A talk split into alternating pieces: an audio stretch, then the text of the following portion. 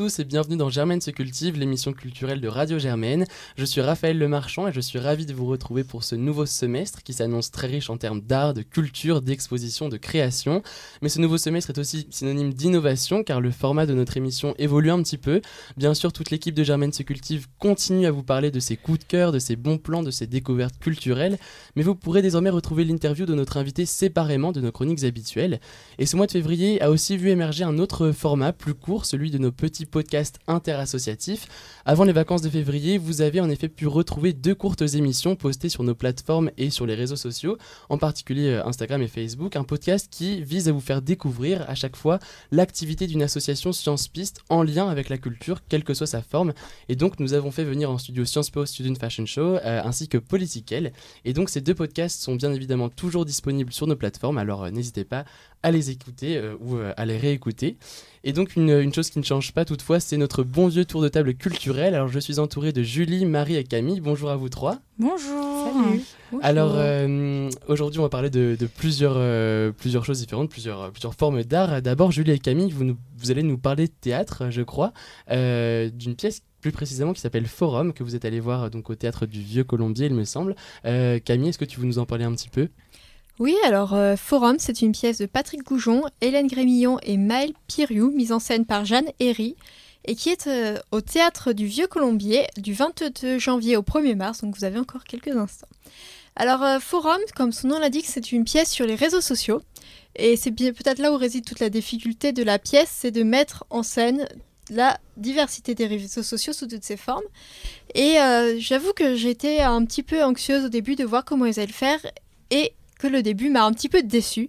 Je trouve que ça va être une pièce au final en deux parties très inégales. La première qui essaye de mettre réellement tous les petits sites d'annonces les uns après les autres et donc d'exprimer beaucoup d'avis. Mais donc c'est un moment que je trouvais un petit peu long au début. Julie, tu me diras si tu as eu la même impression. Oui, je suis plutôt d'accord. Mais après, nous basculons tout de suite dans une seconde phase qui est beaucoup plus émotionnelle, extrêmement bien réussie, qui montre à la fois tous les défauts, réseaux sociaux, mais également dans les aspects positifs avec la question des migrations, la question des divorces. Et c'est réellement extrêmement émouvant. Donc, deux phases dans cette pièce, je trouve, de longueur inégale, mais qui donnent à voir et à penser. D'accord. Julie, tu es d'accord avec ça? Euh, Alors oui, tout à fait. Euh, alors je dois dire que en, arrivant euh, au théâtre, j'ai eu un peu peur pour cette pièce, c'est-à-dire qu'elle soit remplie de clichés sur les jeunes, sur Internet. Et c'est vrai que les premières minutes de scène m'ont quand même donné plusieurs fois envie de dire OK boomer. Il y a eu quelques blagues un peu limites et tout ça. où est-ce qu'on va avec cette critique à peine voilée des réseaux sociaux, etc. Euh, et puis l'idée du forum aussi, qui peut être un, peu daté maintenant que bon voilà tous les jeunes sont sur Twitter par exemple.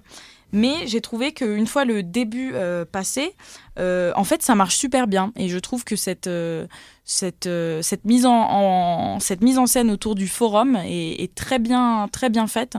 Donc euh, au début, le, décor est euh, fait de petites cases en fait. Et dans chaque petite case, il y a un acteur qui représente un ou plusieurs internautes du forum. et après, à la fin du premier acte, on pourrait appeler ça un, un acte entre guillemets, le décor s'ouvre complètement et les personnages viennent sur scène. Euh, donc voilà, et moi c'est cette partie-là qui m'a, on va dire, plus marqué. Comme l'a dit Camille, euh, qui est beaucoup plus euh, émotive, j'ai beaucoup aimé l'histoire de l'internaute I Love Paris qui, qui parle de son périple pour, pour venir en France. Et euh, j'ai trouvé que du coup, cette deuxième partie de, de, pièces marche super bien. Et on voit vraiment la diversité des Français, des âges, des classes sociales, des histoires à travers euh, ces, ces, différents internautes donc, qui ont plein de problèmes de vie et qui viennent sur des forums pour plein de, plein de raisons différentes. Euh, le jeu des acteurs est impressionnant aussi parce qu'ils incarnent de nombreux personnages chacun et également euh, la diction, la façon dont ils disent leurs textes, euh, parce que en fait ils utilisent l'écrit, c'est-à-dire la façon dont on écrit sur un forum. Donc euh, à l'oral, ils vont parler, ils vont dire les fautes, euh, les fautes de frappe, euh, ou par exemple I Love Paris qui ne maîtrise pas le français et qui, et qui parle à travers Google Traduction, ils vont le faire parler avec un français Google Traduction entre guillemets. donc vraiment la diction des, des, acteurs est impressionnante. Donc en général, oui, c'était vraiment une très bonne pièce. Je vous, je vous recommande d'aller la voir. Il vous reste un petit peu de temps. Voilà. D'accord. Et donc euh, juste un retour sur la sur la mise en scène. euh, donc euh, comment ça- donc tu, Julie, tu viens de dire il y a plusieurs cases, plusieurs euh, plus enfin qui correspondent chacune à un, à un personnage, c'est ça.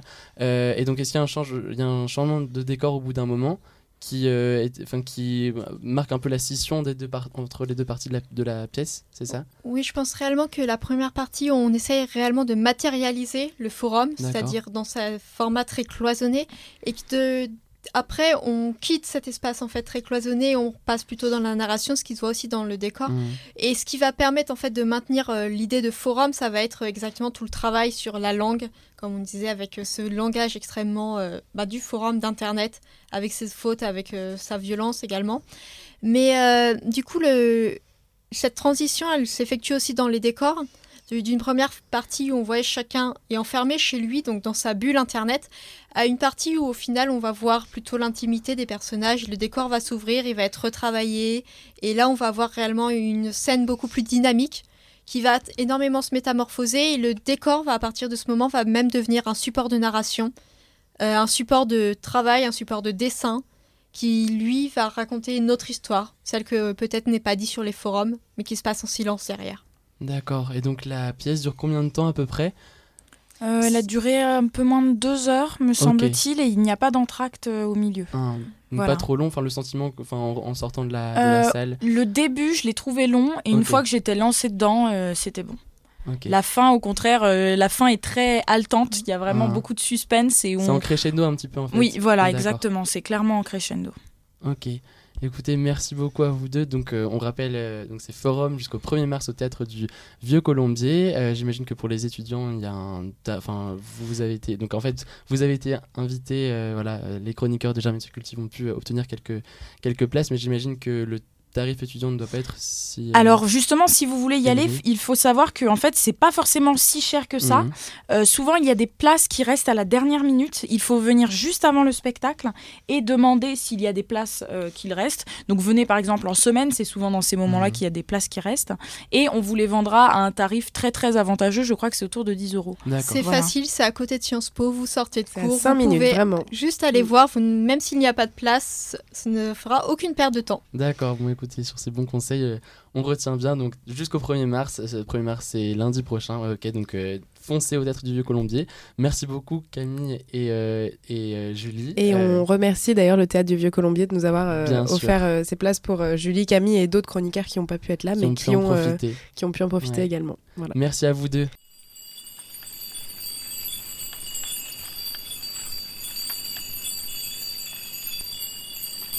Marie, est-ce que est-ce que t'entends ce que j'entends aussi ou pas? Ouais, ça me rappelle quelque chose. Est-ce que tu peux me dire ce que ce que ça t'évoque, à quoi ça correspond?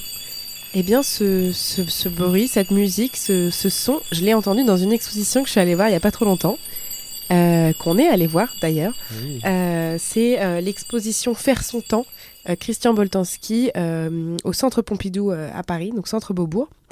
Euh, donc cette exposition, elle se tient du, du 13 novembre 2019 euh, et elle, euh, est euh, en place jusqu'au 16 mars 2020.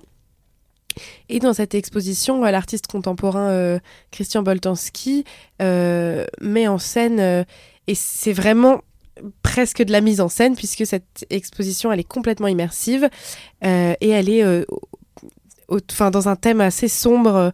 Euh, Enfin, il faut savoir que, que l'artiste euh, a, a vécu la Shoah et donc euh, toute son œuvre euh, est très euh, ancrée dedans.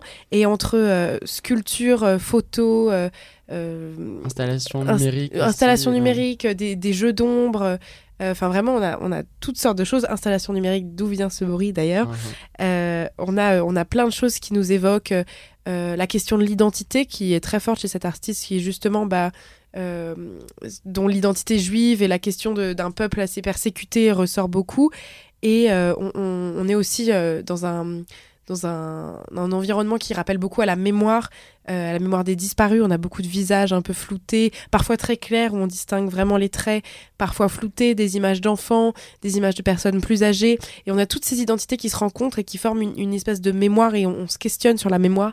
Euh, Il y a aussi une œuvre qui m'a particulièrement étonnée avec euh, beaucoup de boîtes à souvenirs qui sont empilées, on dirait une ville un peu avec des tours et, et tous ces éléments qui rappellent en fait les disparus montrent en fait leur présence encore dans de nombreux esprits alors que justement ils sont disparus. Et tous ces objets sont très évocateurs toutes ces œuvres sont très évocatrices. C'est un réel parcours en fait de, de traverser cette exposition euh, tous nos sens sont euh, mobilisés. sont mobilisés voilà. Donc euh, je vous recommande vivement cette exposition qui se tient donc jusqu'au 16 mars. C'est 10 euros en tarif réduit pour les pour les étudiants.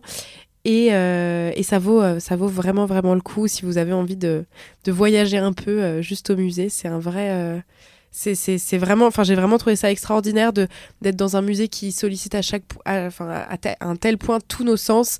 C'est vraiment très rare d'être transporté à ce point-là dans une dans une exposition, donc je conseille vivement. C'est vrai que ça change. Euh, de manière générale, les expositions au Centre Pompidou sont toujours nombreuses, toujours des, contenus euh, hyper euh, novateurs. Et effectivement, là, j'ai été encore plus surpris que, que d'habitude. C'est vraiment une exposition pas comme les autres. on se retrouve vraiment plongé à 100% dans. Parfois des œuvres assez monumentales, notamment la, la, la, salle finale où on est entouré par toutes ces boîtes. on n'en dit pas trop. on n'en dit pas trop, mais voilà, si vous entendez à nouveau ce bruit euh, et cette petite mélodie euh, des clochettes, euh, vous, vous, serez, vous serez là-bas et vous sentirez tout ce qu'on a ressenti. Oui, l'odorat aussi, on peut en parler. Il y a quand même, c'est quand même très rare d'être, de, de, sentir des odeurs dans un musée qui sont l'odeur de foin à un moment, voilà, qui, qui, est mis là exprès. Enfin voilà, c'est vraiment, c'est vraiment très, très surprenant et je trouve très réussi, très audacieux et très réussi. Merci beaucoup Marie. Donc on le rappelle, l'exposition Boltanski faire son temps jusqu'au 16 mars, au Centre Pompidou. Euh, et merci à vous trois. Donc on, on, garde tous ces bons plans culturels euh, voilà, de, de cette fin d'hiver. Merci beaucoup.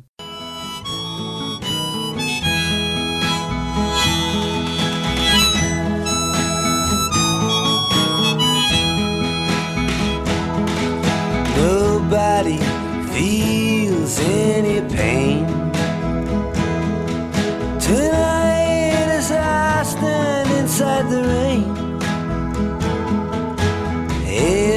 Everybody knows that baby's got new clothes. But lately I see her ribbons and her bows have fallen from her curls. She takes just like a woman. Yes, she does.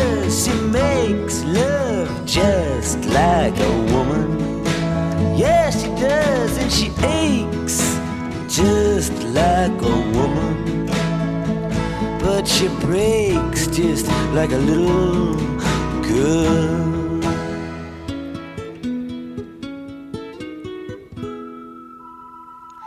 Queen Mary, she's my friend.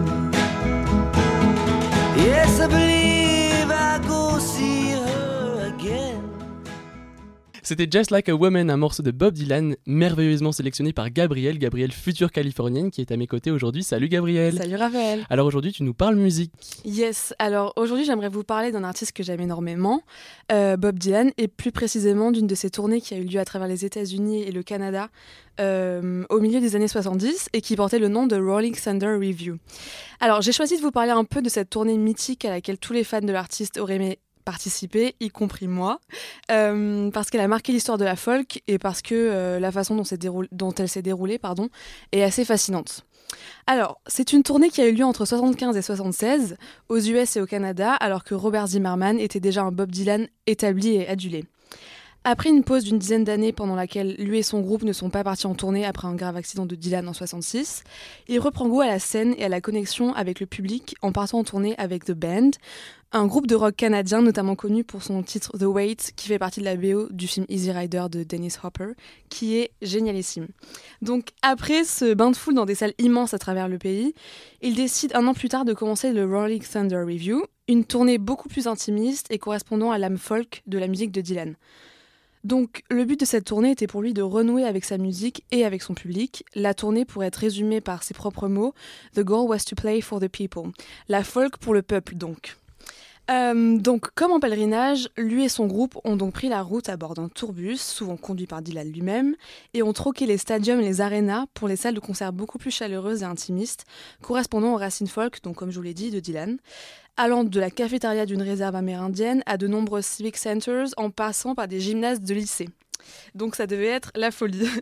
Euh, L'ambiance familiale et quasi communielle qui régnait pendant les représentations entre la scène et le public venait non seulement de la taille des salles, mais aussi de l'esprit insufflé euh, à la tournée par Dylan.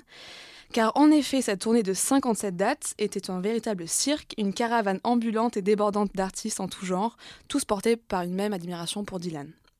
Donc, euh, de nombreux artistes allaient et venaient, partager le chemin de la tournée pour quelques heures ou quelques semaines. Ils pouvaient être invités, comme l'étaient les formidables John Baez, Johnny Mitchell, Patti Smith, ou encore le célèbre poète de la Beat Generation, Allen Ginsberg. Wow. Mais euh, bon nombre d'entre eux avaient rejoint l'aventure en cours de route et un peu par hasard. Comme l'explique Lou Kemp, ami de Dylan et tour manager, The Rolling Thunder Review would go out at night and run into people and we just invite them to come with us. We started out as a relatively small group of musicians and support people, and we ended up with a caravan. C'est trop cool. Euh, donc l'aspect carnavalesque de cette tournée était renforcé par la théâtralisation de la mise en scène de Dylan et de ses musiciens. Donc tous, euh, enfin. Dylan était grimé d'un maquillage blanc sur le visage et d'un chapeau à fleurs. Bob Dylan s'est donc créé un personnage qu'on pourrait qualifier de troubadour et de poète torturé devant cette tournée. Un personnage qui lui conférait une immense liberté pour inventer ses chansons chaque soir et se concentrer sur sa musique. Lorsqu'un membre de la foule aurait crié apparemment pour demander à Dylan pourquoi il portait un masque, Dylan aurait répondu The meaning is in the words. Mais la tournée a également pris un tournant politique avec l'affaire Hurricane, qui faisait la une des journaux à la même époque et à laquelle Dylan a pris part. Robin Carter, dit Hurricane, était un boxeur professionnel faussement accusé d'un triple meurtre par un système judiciaire raciste le destinant à la peine de mort. Bob Dylan, ayant entendu parler de cette affaire, a décidé de défendre Robin Carter et de lui consacrer une chanson, Hurricane, qu'on écoutera dans quelques instants, qui explique l'épopée et les rebondissements de l'affaire. Chanson tellement longue qu'elle ne tenait pas sur une seule phase de 45 tours. Cette affaire a beaucoup marqué la tournée, dont la dernière date, au Madison Square Garden, était consacrée à Hurricane, en présence de notamment Mohamed Ali et Martin Luther King. Donc je vous laisse écouter Hurricane.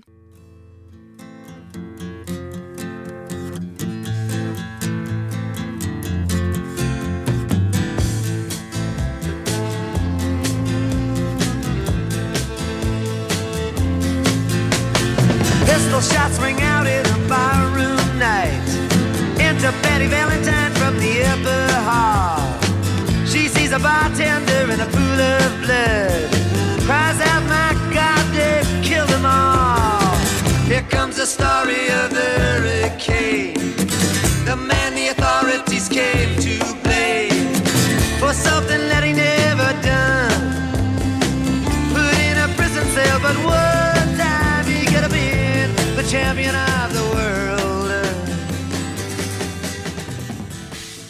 Toute cette tournée et ses rebondissements a été documentée et filmée. Les rushs ont été récupérés par Scorsese qui en a fait un docu-fiction sorti l'année dernière sur Netflix et que je vous recommande vivement, comme les autres films de Scorsese dédiés à la musique, comme No Direction Home en 2005, consacré également à Dylan, ou carrément le documentaire intitulé Woodstock dans lequel on découvre le festival auquel on aurait tous rêvé d'assister, tout comme à la tournée du Rolling Thunder Review. Merci. Merci beaucoup, Gabriel. Alors, on te sent vraiment passionné. Oui. Est-ce que tu as, une, tu as une chanson préférée de Bob Dylan Euh, non, je pense que C'est dur. Just Like a Woman. Donc celle qu'on a entendue juste avant. Ouais. D'accord. Et euh... ouais, non, c'est compliqué. Non, je pense que c'est Just Like a Woman. Et de manière générale, Bob Dylan, c'est quand même une de tes idoles, euh, de tes plus grandes. bah, en fait, je l'admire énormément. ouais. je l'aime beaucoup. Mais après, je dirais pas que c'est une de mes idoles parce que Mhm. je suis plus euh, tout ce qui est euh, surf rock. mhm. Mais euh, pour ce qui est de la folk, ça reste ouais, mon artiste préféré. Incroyable. Merci beaucoup, Gabriel, pour cet Merci, instant Raphaël. musical. Merci beaucoup.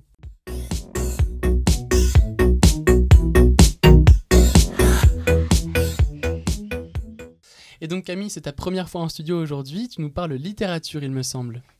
Oui, Raphaël, en effet, aujourd'hui j'aimerais parler du roman de Chris Cross, La fabrique des salauds, car il est rare de voir trôner un ouvrage allemand sur la table des recommandations des libraires, et car ce pavé, de 900 pages, comparé à la fois aux Cent ans de solitude de Gabriel Garcia Marquez pour l'ampleur de la fresque romanesque, et aux bienveillantes de Jonathan Little pour la minutie de la description de l'âme décortiquée de cet ancien nazi aux prises avec ses crimes, est un uppercut.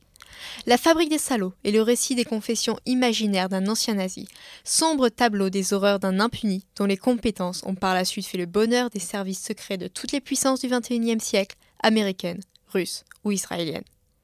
Mais la fabrique des salauds est aussi le récit de Riga à Moscou en passant par Paris, Tel Aviv ou Auschwitz, de l'agonie d'une civilisation sur les cendres de laquelle se bâtit la nôtre, celle dans laquelle nous vivons encore avec les mêmes acteurs. La fabrique des salauds est donc la vaste fresque de ce XXe siècle vu de son côté sombre, avec son lot de charniers, de complots, de meurtres et de morts. Et Chris Cross l'assume. Ce qu'il a voulu faire, c'est explorer comment les monstres sont toujours capables de se doter des bonnes raisons de commettre leurs crimes et de se recycler. Dans ce tableau, on n'échappe pas à la froide raison d'Eichmann, à la banalité du man, le devoir et la question de la responsabilité, ou plutôt de l'irresponsabilité. Mais le détour par ce procès désormais symbole met d'autant plus en valeur l'impunité générale des autres protagonistes et l'échec de la dénazification. Mais ce qui donne à cet ouvrage toute son ampleur, c'est l'incroyable documentation à laquelle s'adosse Chris Cross. Et si l'écriture romanesque implique quelques errements fictifs, celui-ci nous donne le ton dès l'avant-propos. La majorité des faits, malgré leur caractère parfois irréaliste, voire franchement délirant, sont parfaitement historiques, s'il n'était dans l'intérêt des gouvernements de les tenir secrets.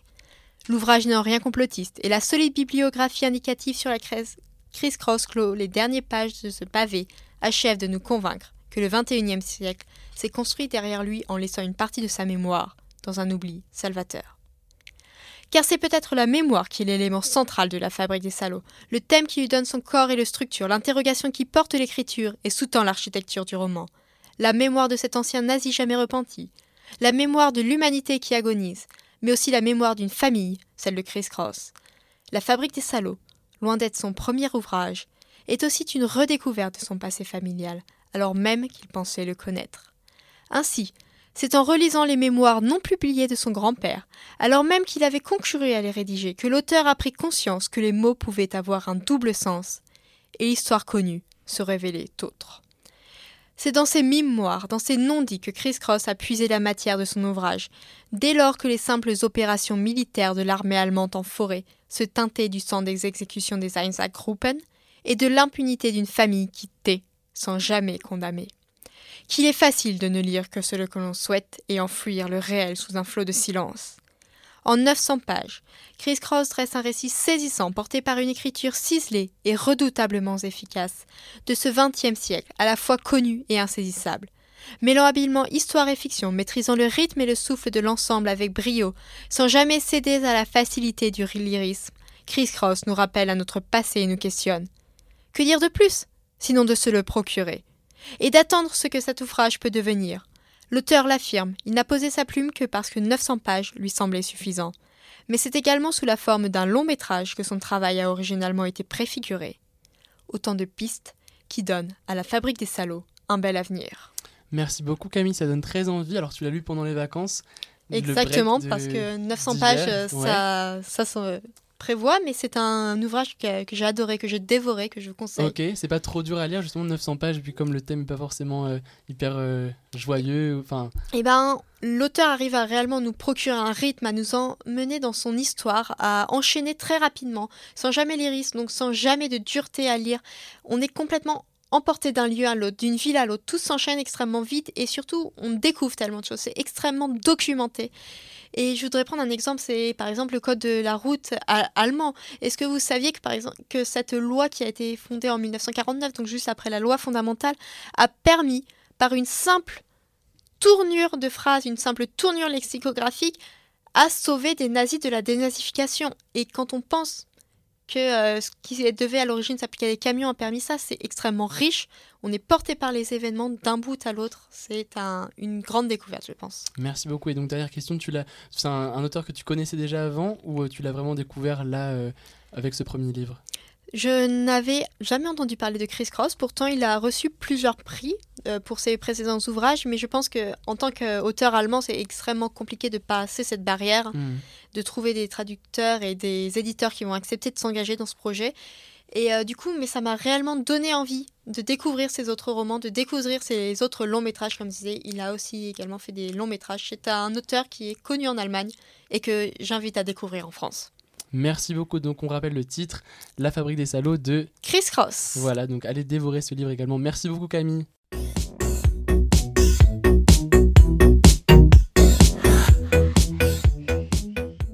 Place désormais à Capital Culture, votre agenda culturel mensuel. Eva et Camille, bonjour. Bonjour. Comment ça va? Bah très bien et toi? Formidable, moi aussi, je suis impatient de découvrir vos bons plans. Allez-y, dites-moi tout. Alors on commence par aller au théâtre et à aller au théâtre de la Porte Saint-Martin avec la pièce La Carpe et le Lapin qui va se jouer à partir du 14 février 2020. Alors c'est une mise en scène de Catherine Frotte et de Vincent de Dienne euh, et euh, je vous en parle pour plusieurs raisons. Alors tout d'abord parce que euh, le titre que j'ai vu dans les affiches du métro m'a intriguée, à savoir La Carpe et le Lapin. Qu'est-ce que cette pièce peut bien nous raconter? Et donc ensuite, je suis allée sur le site du théâtre de la Porte Saint-Martin pour lire le résumé, et ça m'a d'autant plus intriguée. Donc je vais vous lire ce résumé. Carpe, nom féminin, poisson des rivières et des étangs d'Europe et d'Asie, dont certaines variétés sont appréciées des aquariophiles. Lapin, nom masculin, mammifère herbivore, originaire de la péninsule ibérique et d'Afrique du Nord, largement répandu et très prolifique. Le théâtre de la Porte Saint-Martin réunit Catherine Frotte et Vincent de Dienne qui proposeront à partir du 14 février un spectacle drôle, prolifique et très apprécié des aquariophiles. Alors j'espère que ce résumé vous intrigue autant que moi. Et dernière raison pour laquelle je vous parle de cette pièce, c'est parce que j'adore Vincent de Dienne, que j'ai déjà vu dans ce même théâtre, euh, dans la pièce de Marivaux, Le jeu de l'amour et du hasard. Et son jeu est très fluide, très spontané, très rythmé. Donc j'espère vous y retrouver et euh, j'ai hâte de découvrir cette pièce. Et alors aujourd'hui, je ne vais pas vous proposer un événement, mais plutôt un lieu, parce que les deuxièmes années ont, eu les annonces de leur destination de troisième année à l'étranger, et donc je sais depuis deux jours que je pars en Colombie. Et j'aimerais un peu continuer dans ce mood colombien en vous proposant une actualité sur le monde latino-américain pour vous faire part bah, déjà de mon enthousiasme et vous faire un petit peu envie de connaître mieux cette culture, si, si ce n'est pas déjà le cas. Et donc aujourd'hui, je vous parle de la Maison de l'Amérique latine. C'est à moins de 5 minutes à pied de Sciences Po. C'est vraiment très proche, au 217 boulevard Saint-Germain. Et c'est dans un hôtel particulier du XVIIIe siècle, donc le cadre euh, est vraiment chouette. Je vous conseille vraiment d'y aller. La Maison de l'Amérique latine, elle a été créée après la Seconde Guerre mondiale pour promouvoir la culture latino-américaine et puis aussi les liens entre la communauté française et les communautés des pays latino-américains. Et donc cette maison, elle a trois objectifs. Un objectif diplomatique, parce qu'elle accueille par exemple des délégations latino-américaines. Un objectif culturel, dont je vais vous reparler. Et un objectif économique, parce que la maison soutient par exemple des entreprises françaises pour exporter ou même investir en Amérique latine. Et donc pour les objectifs culturels, la Maison de l'Amérique latine propose de nombreux événements très divers. Il y a des expositions, des rencontres avec des artistes, des événements musicaux, des projections de films, mais aussi des conférences. Et euh, petite chose euh, assez anecdotique, il y a aussi des conférences de psychanalyse. Donc si vous êtes frustré à Sciences Po de ne pas avoir trouvé de cours en psychanalyse, bah, ça peut être super intéressant. Euh, donc des conférences de psychanalyse plutôt tournées sur le monde latino-américain. Et donc, je vous laisse aller voir l'agenda euh, sur le site de la Maison de l'Amérique latine. J'ai déjà repéré deux, trois petits événements pour euh, fin février qui ont l'air top. Il y a une conférence sur les Indiens du Brésil le 27 février. Et il y a le- la projection du film Venezuela, l'ombre de Chavez. Ça se prononce Oui, comme ouais, ça je crois que c'est ça. ouais, ouais. le 28 février.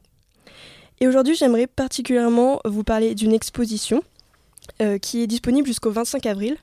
Et il faut savoir aussi que toutes les expositions, tous les événements sont en entrée libre, donc gratuits. Et donc cette exposition euh, s'appelle Cardenas, mon ombre après minuit. Et ça retrace un peu euh, la vie euh, et l'œuvre de l'artiste cubain du XXe siècle, Agustín Cardenas, qui est surtout connu pour ses sculptures. Et dans cette expo, euh, est surtout présenté son art graphique parce qu'il a aussi réalisé de magnifiques peintures et dessins. Et dans cet art graphique, en fait, il a conservé l'obsession de la forme, qui est plutôt propre à son travail en sculpture. Euh, et je trouve que c'est ce lien entre disciplines artistiques euh, qui est intéressant et que l'exposition euh, essaye de dévoiler. Et il faut savoir aussi, chose assez intéressante, c'est que la majorité des œuvres présentées ont été créées par l'artiste à Paris, parce qu'il a commencé à vivre dans le quartier de Montmartre à partir de 1955. Et donc là, on retrouve le lien entre la France et l'Amérique latine. Et ce qui est intéressant, c'est qu'il a été révélé par euh, André Breton et qu'il a rejoint les surréalistes. Et donc, on peut voir dans cette exposition l'influence qu'a eu sa vie parisienne sur son œuvre, parce qu'il a mis de côté euh, petit à petit sa formation plutôt classique qu'il avait eue aux Beaux-Arts euh, à Cuba. Et, il a aussi pu explorer du coup ses origines africaines. Donc, vraiment, cette diversité culturelle forte l'air. euh, a l'air super intéressante. Donc je vous invite vraiment à aller à, à la Maison de l'Amérique latine, par exemple entre, euh, entre deux cours ou après les cours, parce que c'est vraiment juste à côté de Sciences Po et que c'est dans, dans un lieu très chouette. Incroyable. Tu nous rappelles juste l'adresse, c'est 217 Boulevard Saint-Germain, c'est ça. Bravo pour la Colombie en tout cas. Ouais, et Merci. Je, je sens qu'on va te voir là-bas très souvent. Ouais. Ouais. Alors moi, je vous emmène au centre Pompidou, où en ce moment, il y a l'exposition Christian Bo- Boltanski. Boltanski faire son temps. Euh, donc je vais en parler rapidement parce que Marie en a déjà parlé pendant euh, le tour de table culturel. Euh, donc c'est jusqu'au 16 mars 2020 et j'ai vraiment adoré parce que c'est une exposition très immersive. Euh, Il y a beaucoup de supports, des photos, des portraits, euh, des assemblages d'éléments, par exemple des tas de vêtements ou des recompositions avec des cartes postales, des lettres.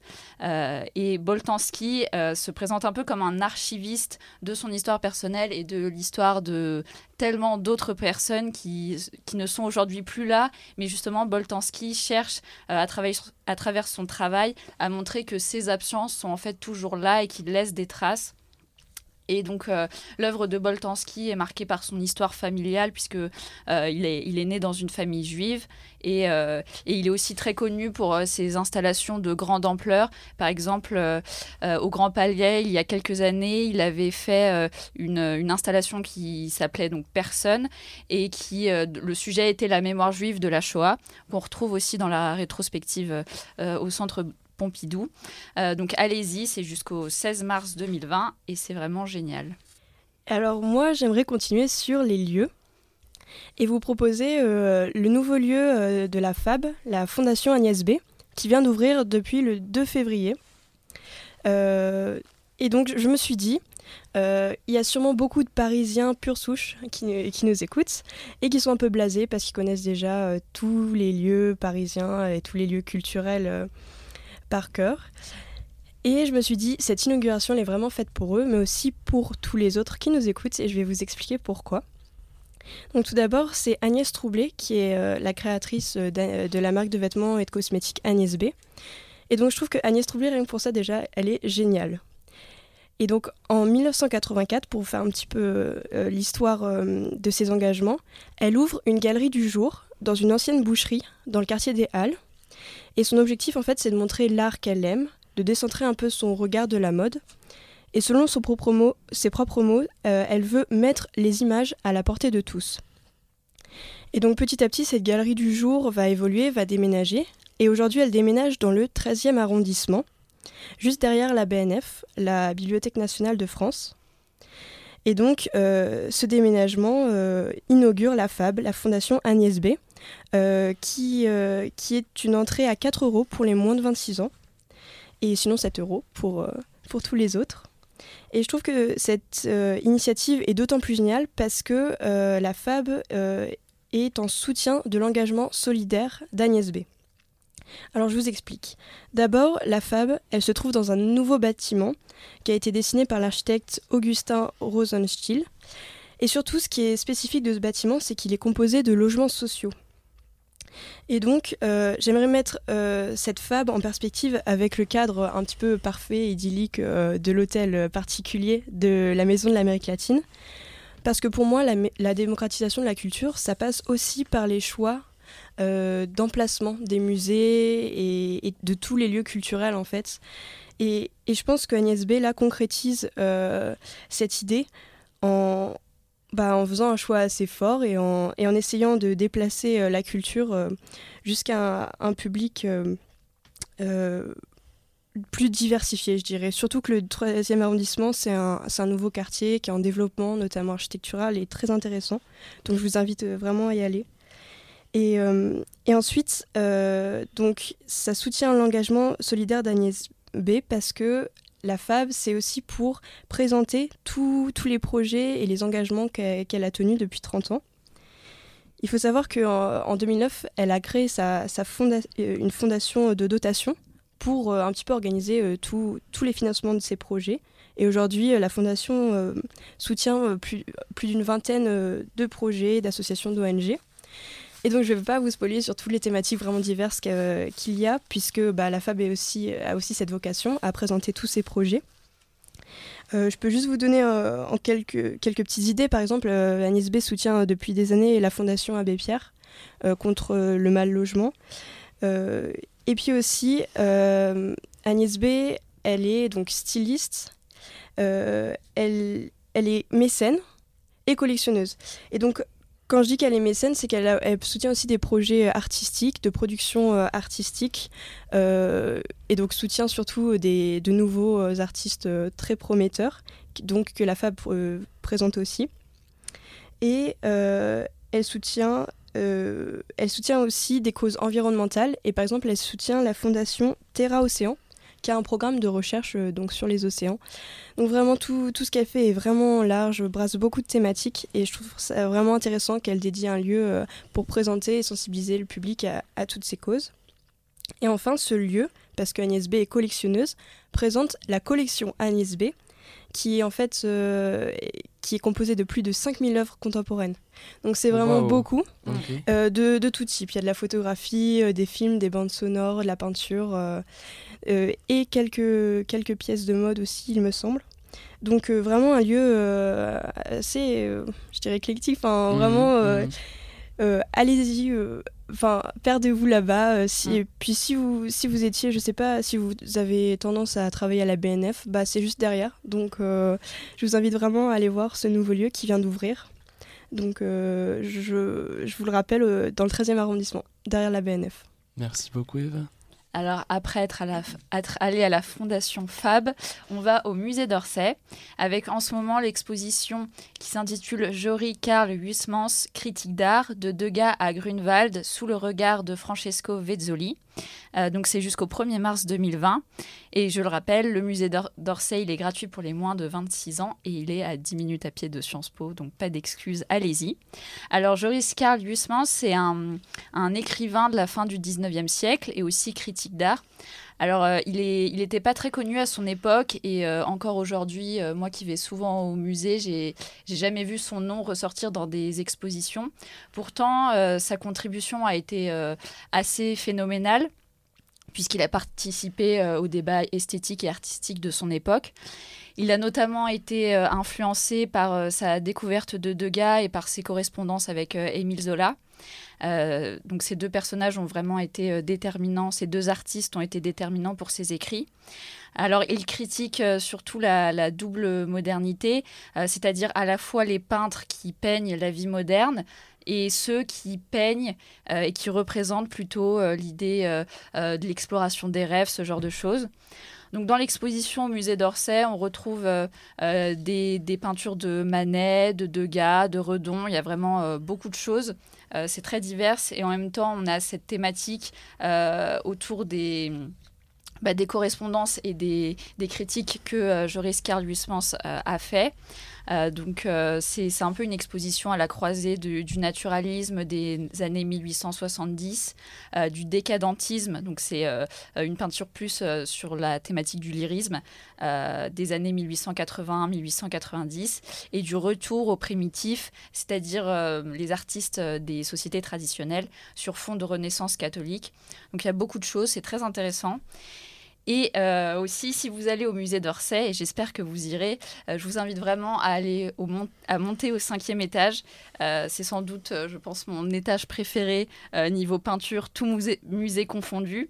on y retrouve les peintres impressionnistes, donc Degas, Renoir, Manet, Monet et beaucoup d'autres. Euh, c'est vraiment un étage euh, hyper cool parce que euh, vous arrivez, donc déjà il y a le, café du musée d'Orsay qui donne, où on a la vue sur la Seine, sur Paris.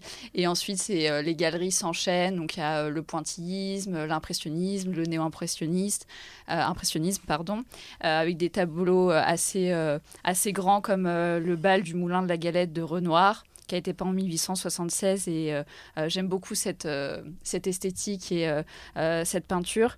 Et ensuite, au bout de la galerie, vous avez l'horloge où tout le monde fait sa petite photo qui donne la vie sur Paris. Donc voilà, le musée d'Orsay, c'est génial, allez-y. Et je le répète, c'est gratuit pour les moins de 26 ans, donc pas d'excuses. Tu as un peintre impressionniste préféré dans ah. ceux que tu nous as cités ou pas? Je ne sais pas si j'en ai un préféré en particulier, mais Renoir, j'adore. Et j'aime beaucoup aussi les natures mortes de Cézanne, avec hmm. les, compositions avec les pommes, les fruits. j'adore ça. Donc J'y vais tout le temps quand je passe au musée d'Orsay. D'accord, donc rendez-vous au cinquième étage du musée d'Orsay. Exactement. Et alors, rendez-vous également à la Fondation Louis Vuitton. je vous fais juste une petite annonce pour une expo de dernière minute, puisque l'exposition sur Charlotte Perriand euh, se termine le 24 février. Dernière ligne droite. voilà, donc euh, si vous êtes sur Paris pendant les petites vacances de Sciences Po et que vous ne savez pas quoi faire, bah, je vous invite à aller à la Fondation Louis Vuitton, euh, qui est pas très loin. vous prenez la ligne 1, et puis euh, jusque jusqu'au Sablon, c'est pas Sablon voilà. Donc euh, c'est pas, pas trop c'est pas trop loin. Et surtout euh, c'est vraiment un cadre magique si même si vous aimez l'architecture plutôt bah foncez. Et, et, donc je vous parle de l'exposition Charlotte Perriand qui, qui, porte plutôt sur son rapport à l'art et donc un peu dans la lignée d'Agnès B, de ce que je vous parlais tout à l'heure, ça présente toutes les un petit peu encore plus d'œuvres qu'elle a rassemblées et qu'elle aimait. Parce que Charlotte Perriand, elle est, euh, elle est designeuse et euh, elle a beaucoup travaillé avec Le Corbusier. Donc euh, bah, je vous invite à aller voir l'exposition qui se termine bientôt et qui est à 10 euros pour les moins de 25 ans. Et pour finir, euh, on voulait vous parler de hum, Pâté Live. Alors, je ne sais pas si vous savez, mais les cinémas Pâté, en fait, proposent euh, de faire vivre euh, au, cinéma, au cinéma les performances en direct donc du Metropolitan Opera de New York, du Ballet du Bolchoï à Moscou et de la Comédie Française. Et donc, prochainement, vous avez notamment le 29 février 2020 Agrippina en direct de New York, donc en direct du Metropolitan Opera. Euh, rapidement, c'est un opéra composé en 1709 par euh, euh, l'artiste Handel. Ensuite, vous avez le Petit Maître corrigé en direct de la Comédie Française le 8 mars 2020. donc moi, j'ai vu cette pièce au cinéma il y a deux ans et j'ai adoré. Donc c'est une pièce de Marivaux, qui est filmée depuis la salle Richelieu et qui est mise en scène par Clément Hervieux-Léger. Et cette pièce, c'est du Marivaux tout craché, c'est euh, euh, c'est léger, c'est drôle, c'est recherché. Donc voilà, allez voir ça. Et pour finir, il y a aussi euh, le Lac des Cygnes en direct de Moscou le 23 février 2020. donc le, ballet du Bolchoï, c'est vraiment c'est magnifique. J'ai déjà vu Roméo, Roméo, et Juliette jouer par, par le ballet du Bolchoï. Donc c'est vraiment des artistes très très complet, euh, donc le lac des cygnes. Et du coup, n'attendez pas et prenez vos places sur le site de Pâté Live ou alors dans le cinéma Pâté le plus proche de chez vous. Et pour finir, on vous laisse avec un extrait de la bande originale du lac des cygnes.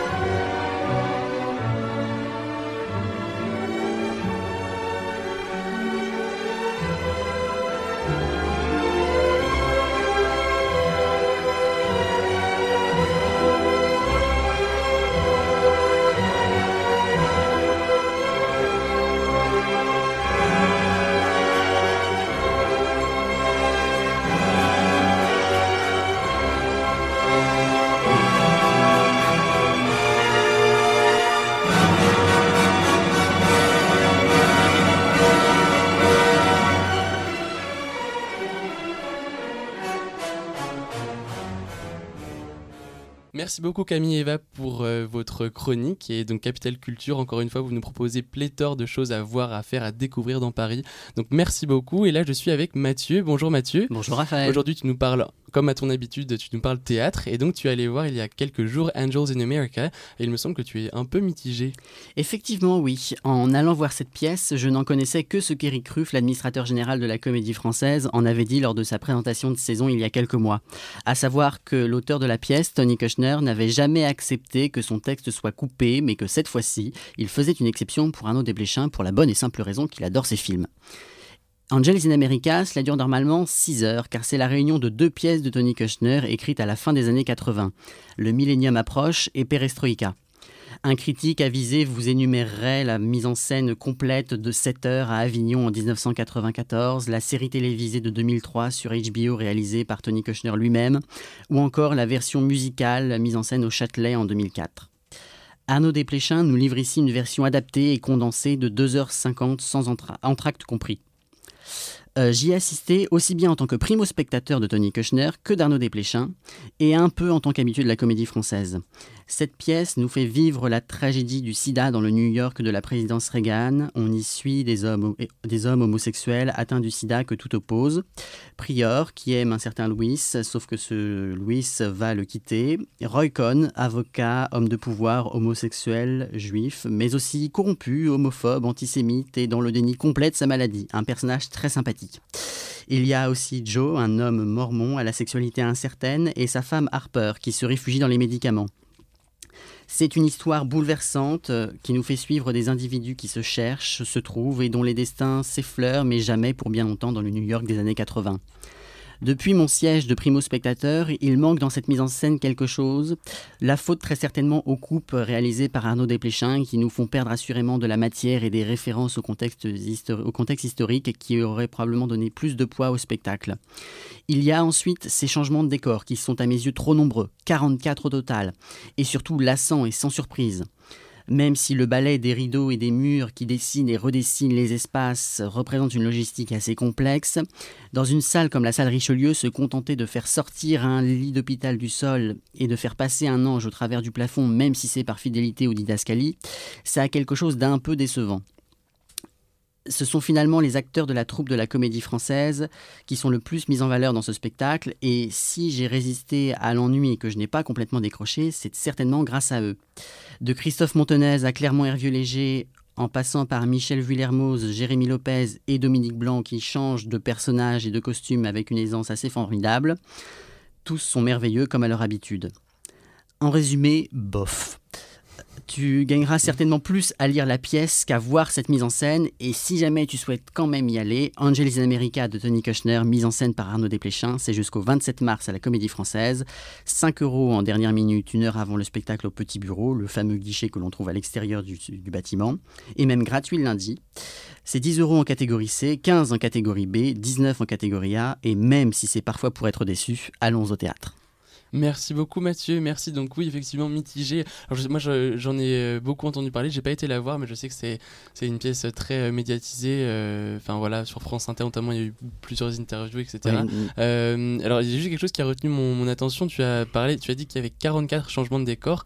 Euh, Est-ce que ce sont vraiment de, de vrais décors? Enfin, c'est que dis-nous un peu plus. Est-ce que c'est vraiment 44 changements Non, ce ne sont- ce énormes sont pas ou- 44 décors différents Ouais. qui, qui montent et descendent et arrivent de tous les côtés. En fait, ce sont les mêmes décors qui vont, qui viennent, qui ressortent. C'est un mur qui avance et qui recule, un mur qui sort d'un côté et qui, et qui re-rentre en coulisses. C'est le lit d'hôpital au centre de la, D'accord. de la pièce qui, qui monte et qui descend, euh, qui peut, qui sur moi entraîner une certaine fascination pour la trappe qui s'ouvre et qui se ferme toutes les 5 minutes. Mais voilà, ce sont des choses comme ça qui... euh, qui, qui- qui reviennent. C'est aussi pour ça qu'ils sont finalement lassants à la longue. Et effectivement, la pièce, on en parle beaucoup, simplement parce que Tony Kushner et Angels in America entrent au répertoire à la comédie française avec cette mise en scène-là. D'accord, d'accord. Et donc tu connaissais euh, l'auteur de la pièce avant Du tout. ou- D'accord. Découverte complète de A à Z. Ok, donc euh, bon, écoute, on le rappelle quand même si jamais vous êtes tenté, donc c'est à la Comédie Française jusqu'au 27 mars, ok et euh, prix comme de d'habitude. 5 à 19 euros. Formidable. Merci beaucoup Mathieu.